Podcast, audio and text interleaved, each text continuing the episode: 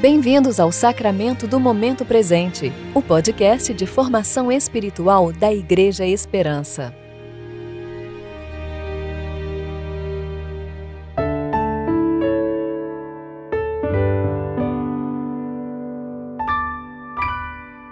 Quarta-feira, tempo de reflexão do 21º domingo após o Pentecostes. Bem-aventurado todo aquele que teme o Senhor e anda em seus caminhos. Salmo 128, verso 1. Eu sou Fábio Seabra e hoje vamos ler juntos o Evangelho de Mateus, capítulo 19, dos versos 16 ao 22.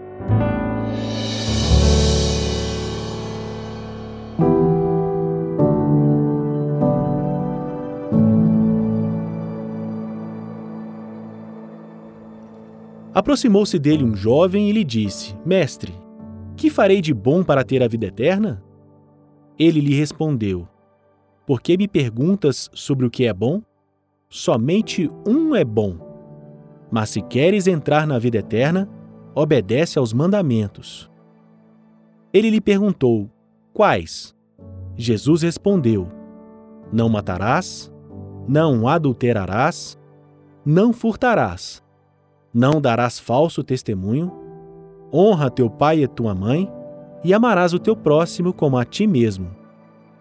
O jovem lhe disse: Tenho obedecido a tudo isso. Que me falta ainda?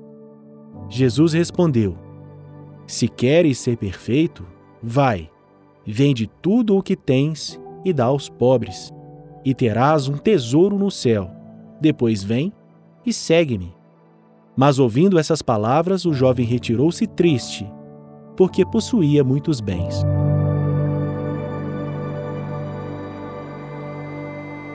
Neste trecho do Evangelho, Mateus narra o diálogo de um jovem nobre com Jesus e sua aspiração à vida eterna. O jovem se dirige a Cristo como um bom mestre, numa atitude nobre de dedicar esse título a Jesus. Mas apesar da simples aparência, não era comum entre os judeus tal cumprimento.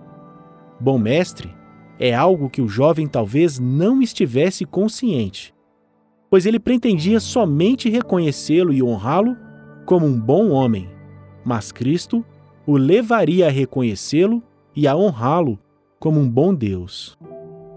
Ao se aproximar de Jesus, não para provocá-lo, mas desejando ser ensinado por ele, pergunta: Que farei para herdar a vida eterna?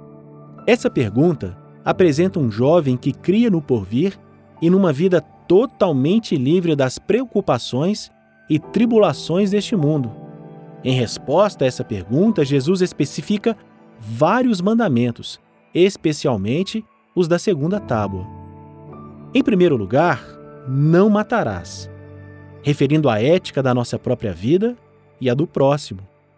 Em segundo lugar, não cometerás adultério, se referindo a um padrão de decência do cristão.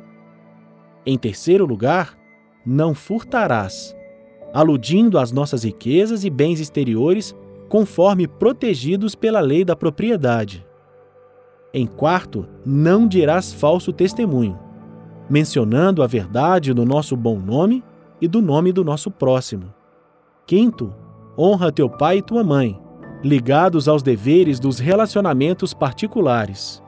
Sexto, amarás ao teu próximo como a ti mesmo, incluindo a lei do amor, que é a única fonte e o resumo de todas essas obrigações, de onde todas elas deveriam se apoiar e serem cumpridas.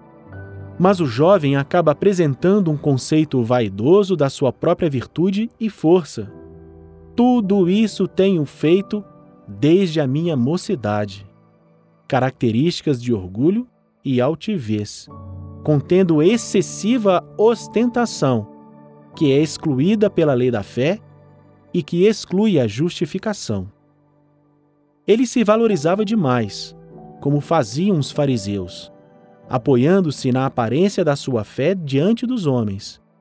Esta é a ruína de milhares de pessoas que buscam se salvar por suas obras, e acabam se esquecendo que somente em Cristo há uma verdadeira e genuína salvação. Cristo conhecia o Deus que escravizava aquele jovem e pôde contemplar, pela expressão do seu rosto, a dor de ter de abandonar o seu ídolo. Jesus é enfático nessa passagem. Vai, vende tudo o que tens, vem e me segue. Para aquele jovem era renunciar demais, era ter que se esvaziar demais, era ter de confiar demais, era ter de abrir mão de toda a sua segurança e reputação.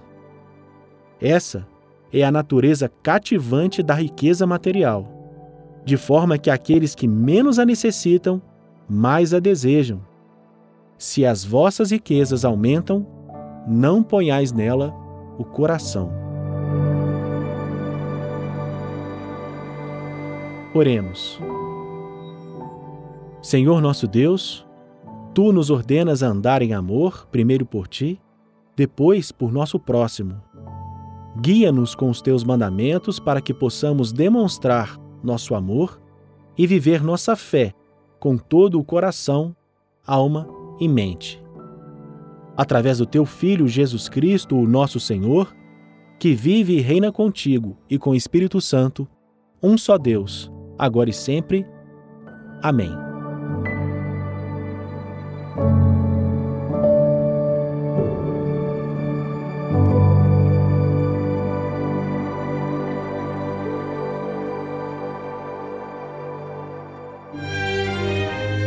Você ouviu o Sacramento do Momento Presente, o podcast da Igreja Esperança. Agradecemos a sua atenção e esperamos que você continue se relacionando com Deus ao longo do seu dia, mais consciente de sua graça e seu amor.